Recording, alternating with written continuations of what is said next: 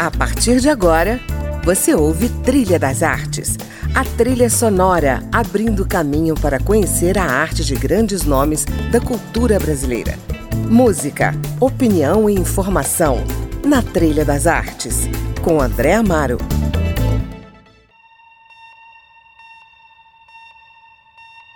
Antonin Artaud, poeta e ator francês, criador do chamado Teatro da Crueldade, é a inspiração para o espetáculo Artaud Le Momo, que a dançarina Maura Baioc vem apresentando em palcos estrangeiros e brasileiros.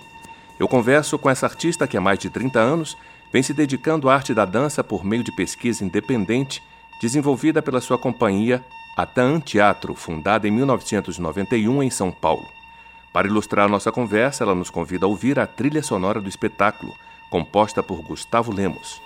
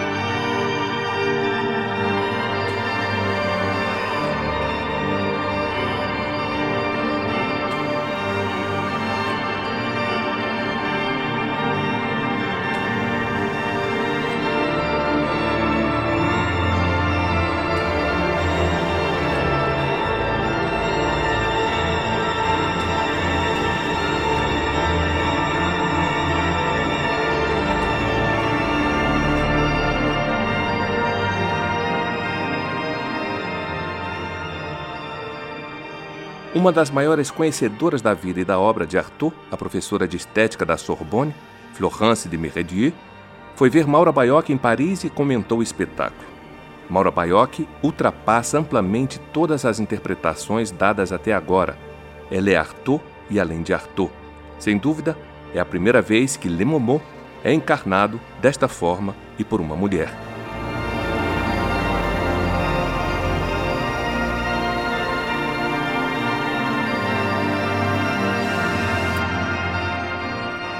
Maura, embora o espetáculo tenha estreado em 2016, a sua pesquisa sobre Arthur é antiga, tem pelo menos duas décadas, não é isso?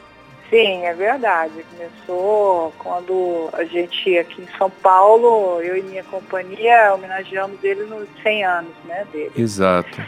Mas é obviamente que o Arthur é uma figura e uma palavra, uma voz que fala fundo, né? Grita fundo na gente, os artistas e as pessoas do, do teatro, as pessoas que fazem toda essa investigação acerca do corpo e de suas poéticas. Então eu acho que é quase que inevitável no meu caso. Ele está sempre brigando também com a palavra escrita, né? E com a palavra e com o texto. Ele está sempre também dizendo não, rasgar tudo, né? Eu lembro muito bem dessa fala dele, rasgar tudo, pois não acredito nas palavras escritas, uma uhum. coisa assim. Então o Arthur ele é muito imperativo em construir a partir de si mesmo uh, o seu corpo, não é? Ele diz assim, o corpo não se faz antes de si, ele se faz a partir de si. Isso é muito forte. Isso te obriga a ser cada minuto responsável cada vez mais por si mesmo. Né? Não ficar esperando que um belo dia alguém vai resolver as coisas para você, ou mesmo até a, a, linguagem do teatro, digamos assim, já, já estabelecida ou pré-estabelecida, que a gente aprende na academia ou na escola, fica ali, acabou ali. Não, ele diz para você não. Ele fala assim, a dança e por consequência o teatro ainda não existem, ainda não começaram a existir. Então eu me interessei muito inicialmente pela questão da voz. Olha só, o som para mim é por energia, e a voz também, o corpo também. Então o ator me alertou muito para isso eu me senti, digamos, bem, bem recebida aí. e nunca mais larguei ele, né? Ele sempre tinha aquilo ali como quase que um, um bom, livro de cabeceira mesmo. E o Wolfgang, ele sempre foi amante também de Arthur. Ele dirige a companhia Teatro junto comigo a partir do segundo ano da companhia.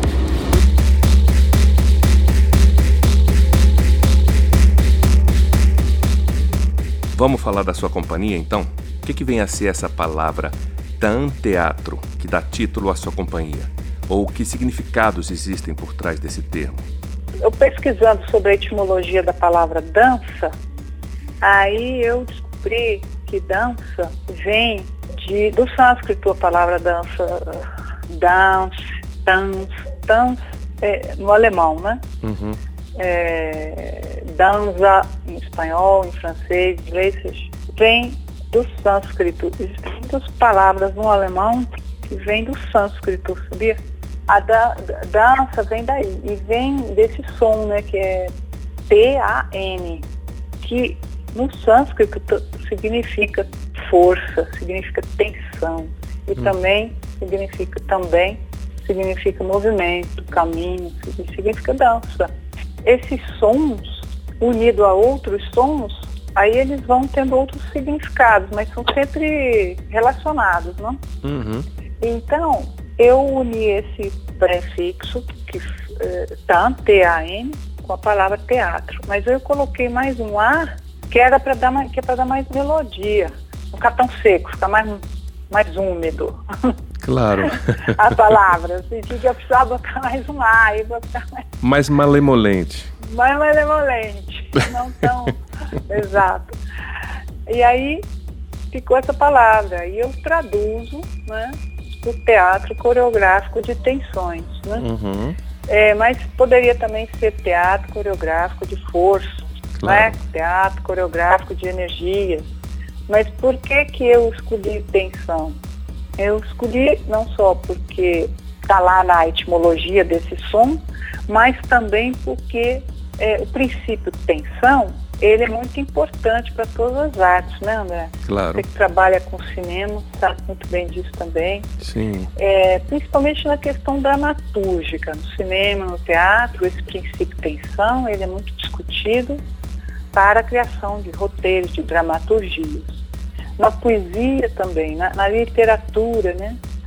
É, nos romances, nas novelas, é importantíssimo, né? Uhum. Mas aí o que, que eu fiz? Eu falei, bom, mas a minha base é a dança, é o corpo. No corpo, a dança também sempre falou, sempre tratou desse princípio. Então, o princípio tensão, ele é fundamental, ele é básico, ele é para qualquer atividade criativa, mesmo que a pessoa nem tenha consciência disso, uhum. nem tenha estudado sobre isso, mas ela está fazendo isso, né? está administrando tensões, forças, né? Então foi por isso que eu escolhi, porque eu achei que é uma coisa assim básica, fundamental uhum. para a criação. E em se tratando das artes do corpo ou das artes performáticas, está muito presente de uma maneira muito material também, não só uma maneira abstrata, uhum. ou mais material mesmo. Né? A gente sente isso na musculatura de tempo inteiro, quando claro. você está atuando. Aí eu inventei, aí já veio o teatro com as suas invenções, né? A partir daí, eu, digamos assim, explodi de uma maneira positiva, né? Eu ampliei os limites desse, desse conceito e inventei as intra, inventei entre aspas, né? inventei as intra, as inter e as infratensões. Na verdade, repito, tudo isso já existe nas pessoas. A gente opera essas coisas o tempo inteiro. Uhum. Mas aí eu trouxe isso à tona, já escrevi sobre isso, né? Conscientizei, né, que isso existe Exato. e que isso pode ser trabalhado conscientemente também, né? E a nosso favor, a favor do performance, a favor da, da construção ou da desconstrução de presenças cênicas, não? que é uma coisa que a gente trabalha muito. E no teatro. Além de de trazer novamente tudo que já existia, tudo que já foi dito e trabalhado sobre esse princípio, a gente também inventou outras formas de trabalhar com isso daí. Fogo na água, ar na terra, água no ar, terra no mar. Eles ainda não estão suficientemente loucos, enfurecidos uns contra os outros. Poder devora poder. Digo que vi, e quem diz que não vi o que vi, lhe corto a cabeça. Senti o vazio. Pensei recusar o mundo quando recusei o vazio. Agora sei que sofri por recusar o vazio em mim. Desde a sua inauguração, a TAN Teatro Companhia criou cerca de 50 trabalhos, entre espetáculos, intervenções urbanas e performances em ambientes naturais relacionando vivências e narrativas dos integrantes da companhia com questões sociopolíticas contemporâneas. Maura Baioc e Wolfgang Panek também cooperam com outros grupos, como o Teatro Oficina e a Companhia Municipal de Canto e Dança da Matola, em Moçambique.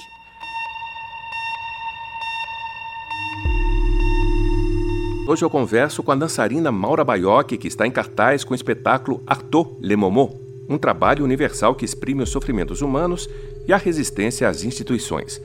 Na mitologia grega, Momo é uma divindade nascida de Nix, a noite.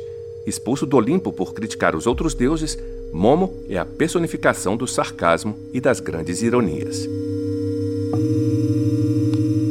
Maura, você foi estudar Butô no Japão no início da sua formação.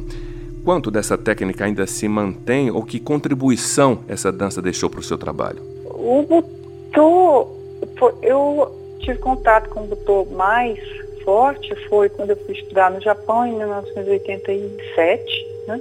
Porque quando eu dei o casoma em Brasília, em 86, eu tive assim, um choque, né? Falei, nossa, olha, então pode, né? Essas coisas que a gente está pesquisando aqui, pode, pode dançar do uhum. jeito que quiser, né? Então, eu que ela senti uma grande força libertária, né, na dança do casulo. E a gente sempre está em busca disso daí, na verdade eu acho que é tudo sobre isso que o artista faz. Aí passei um ano lá, estudando com ele, e mas estudei também com Mintanaka, né, que tem outra forma de trabalhar, de passar a dança Butô. Hoje em dia o Mintanaka fala que o Butô morreu, né? Hum. O Butô está morto. E, mas isso eu acho que é porque o Butô foi sendo apropriado por várias culturas, né? Pelo mundo saiu, correu o mundo, e não tem jeito, as pessoas se apropriam mesmo, né? Do que as uhum. pessoas acham que é bom, que isso, e copiam também, e fazem o que querem com o negócio, não tem jeito. Mas eu tive o privilégio de estudar com Casona, com esses caras, e conheci vários outros, né? Da primeira geração e da segunda geração. Fizemos aqui em 1995 o primeiro grande festival de Butô, que se chamou mostra de Butô e Teatro Pesquisa, né, aqui em São Paulo, uhum. que teve em Brasília também, não sei se você chegou a ver um pouco, em 95. A gente apresentou, fez várias apresentações, abriu com o Tanaka aí na Martins Pena, eu lancei o livro Butô Danço Veredas uhum. da Alma, né? Lembro muito bem. O primeiro livro do Butô fui eu que escrevi, né, em língua portuguesa. Uhum. Dança Veredas da Alma, aí Aí a gente fez também Curitiba, estreou lá na Ópera de Arame, a mostra. Foi bom, aquilo foi uma super produção, foi a primeira grande evento em torno do Butô. Foi a primeira vez que Mintanaka, Komorobushi, Irara Kusanagi, Masaki Ivana dançaram aqui no Brasil. E teve outras pessoas também da Europa, né, europeus também participando, e alguns brasileiros mas na época que estava é, começando esse movimento de teatro pesquisa, por isso que eu fiz é, é unir, porque não tinha representante do Butô aqui, né? Suficientes para. por isso que eu uni. Então chamava certo. Butô e Teatro Pesquisa. Certo. Bom, é, o Butô eu acho que ele me ajudou muito, me ajudou muito, me ajudou muito, porque é como assim, ah, olha, achei minha turma, me senti assim, poxa, achei aonde eu posso, porque existia muito preconceito com nós artistas que estávamos querendo nos uh, libertar dessas formas muito rígidas da dança. A dança é, sofreu demais com essa tirania do clássico, uhum. vou te dizer. Porque nós, assim, não podíamos dançar se a gente não tivesse a base clássica. Não, então você não pode ser um dançarino, você pode desenvolver uma carreira de dançarino. Talvez na música também seja meio parecido. Você tem que dar piano clássico, você tem que ser um exímio. Uhum. Não sei, mas nós conseguimos mudar isso daí. A minha geração, isso eu posso dizer, todas as letras, a minha geração conseguiu mudar isso daí, felizmente, porque hoje em dia uh, tem dançarinos que nunca pisaram numa aula de dança clássica. Sim. E que estão aí ganhando a sua vida sim, você entende? Uhum. Então tem um, tem um contra o clássico, tudo bem, vamos quer fazer, faça, mas o que eu tenho é contra essa, esse monopólio, né? Em arte não pode haver monopólio. Claro. Em nada, né? Das formas, né? Uhum. Porque a partir daí você ingessa. E a arte não pode ser engessada. Então, o doutor foi um grande, me ajudou a, a fazer esse desengessamento de uma geração inteira, né? não só a mim, mas várias pessoas. E tanto que continua até hoje forte, não? Continua até hoje as pessoas aí loucas para fazer, fazer a dança butô. Mas a dança butô, é, ela, a, aquela que eu aprendi, é, além de trabalhar o ser humano no seu aspecto local, que era dessa cultura japonesa, então tem muito de, da cultura deles, lá do entendimento do corpo japonês, ele tem uma pegada filosófica, poética filosófica que é universal, que pega no coração de qualquer pessoa. Né?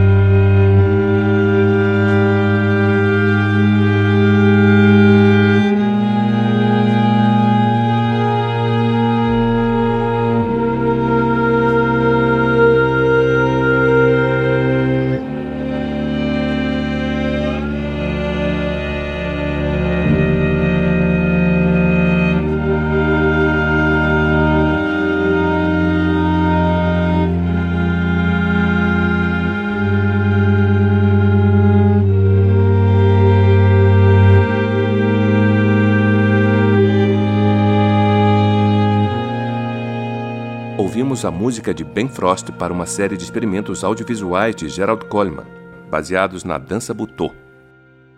Bom, Maura, por fim eu queria que você falasse sobre essa aproximação com poetas, pintores, filósofos que acabam inspirando seus trabalhos. Como é que se dá um encontro com esses artistas e como é que você transforma a carga poética deles em dança? Como é que é isso? André, assim, por, falando por mim, né? Eu sinto assim que a gente trabalha por identificação. Uhum. Tensionar positivamente com algo. Né? E quando a gente lê essas, esses poetas ou olha um quadro desses pintores que no, nos tocam profundamente, não? ou esses filósofos, né, como esses aí que a gente falou, Nietzsche, Frida Kahlo, é, Flor Bela, é, mesmo, o mesmo Lewis Carroll, né? Uhum. Até desde a infância, essas coisas que vão grudando em você uhum. e que vão te constituindo também, né? Uhum. Então, uh, e aí, isso tudo você vai colocando ali na, na sua arena da vida, que no meu caso, que tem essa qualidade essa sensibilidade para criar é, é, imagens poéticas, poesias, ou, ou, danças, seja lá o que for, a gente está sempre criando algo. A gente, todo dia a gente cria um filme, A gente cria um quadro, mesmo que ele não vá à realidade, mas ele está ali dentro do teu corpo. Né? Verdade. Mas essas coisas precisam sair também. Uhum. Né? E esses caras fizeram essas coisas saírem e você se identificou com essas coisas. Então já é quase que um caminho assim. Quando Frida Kahlo produz um quadro daquele tipo Frida com momos, né, com macacos, que foi o primeiro quadro que eu vi numa revista anos antes da Frida de sair qualquer bibliografia sobre biografia sobre a Frida aqui no Brasil. Uhum. Eu vi numa dessas revistas periódicas aí, aqui, brasileiras, uma notícia sobre ela e eu fiquei profundamente identificada com aquele quadro Frida com momos, né? Parecia que era eu que estava ali, parecia uhum. que não era ela não, parecia que era eu. Então eu pensei, poxa, tipo assim, concreti me concretizei, a minha força artística, a minha força criativa se concretizou ali naquele quadro, né? uhum. né? Então você fala assim, pô, quero isso, quero isso, sou isso, né? eu quero, eu sou isso. Então, você, então, claro, aí chega uma hora que aquilo vira um espetáculo seu, né? Aquela força é tanto. Olha, eu nunca pensei em imitar essas pessoas, eu ser elas, não, eu sempre quis tentar incorporar as forças que elas emanam, as energias uhum. que elas emanam. E aí eu tento dançar essas forças, essas energias que elas emanam. Uhum. Aí aqui e ali se cola demais. É, é, acontece isso, porque eu realmente só consegui trabalhar até hoje, só consigo trabalhar até hoje com forças que realmente me movimentam e me, me dão força. Porque a vida mesma, ela mesma, essa vida aí, essa vida. Hoje eu estava, hoje quando eu acordei, hum. eu escutei no rádio. Eu ligo o rádio, eu escuto rádio, eu não tenho televisão. Uhum. Então escuto mais rádio, né? Então estou lá preparando o café da manhã, escutando o rádio, aí diz assim, a primeira coisa que eu escuto, mãe joga filho de seis meses na lata do lixo. Esse tipo de coisa, né, André? É. Aí você olha assim, poxa, aí eu comecei a pensar sobre o humano, né? Tudo da gente é assim. Aí, é. o que, que é esse humano? Que humano é humano, a palavra humano, né? Uhum. Veio para designar uma coisa boa, né? Ah, tudo que é humano é bom. Então, essas pessoas, esses autores, essas pessoas e eu mesmo, é, é, é, estamos o tempo todo assim, é nisso, jogados na existência e tentando compreendê-la uhum. ao mesmo tempo é, é, com a, e falar sobre ela com essa linguagem que a gente consegue, né? Eu me acho péssima, por exemplo, para dar entrevista. me acho péssima para falar em público, assim, palestras, essas coisas. Eu me acho terrível. Eu só não, não consigo. Mas, a hora que eu vou falar sobre essas coisas, da, com o corpo, com as minhas correntes, com a minha corrente sanguínea, uhum. aí sai. Claro. Bem mais. É a sua caligrafia, né? A sua cartografia corporal. É, exato, aí eu consigo, mas muito mais. Uhum. Então, é, como vida também se trata disso, de se comunicar, e arte também é isso. É claro. Então, essas pessoas, esses autores, essas pessoas e eu mesmo, estamos o tempo todo assim, é nisso, jogados na existência compreendê-la, uhum. ao mesmo tempo falar sobre ela com essa linguagem que a gente consegue, né? Enfim, a gente, você sabe, né? A gente é uma batalha, e é o que comecei aí em Brasília, André. Uhum. Ai, quantas histórias, é. quantas histórias. A gente poderia conversar aqui horas e horas. Horas e, e horas e, e horas. Bom, Muitíssimo obrigado pela entrevista e desejo muito sucesso na sua temporada, vida longa ao seu espetáculo e ao seu TAN Teatro, viu? André, muito obrigada, viu? Um beijo grande. Fiquei muito feliz. Também. Até. Tchau, querido. Até.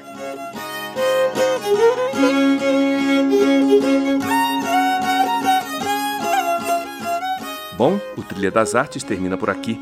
Hoje eu conversei com Maura Baioc, uma das maiores coreógrafas e dançarinas contemporâneas brasileiras. A produção do programa é de Melissa Barbosa, trabalhos técnicos de Leandro Gregorini. E eu sou André Amaro e espero você aqui no próximo fim de semana, na companhia de mais um nome da cultura brasileira. Até semana que vem!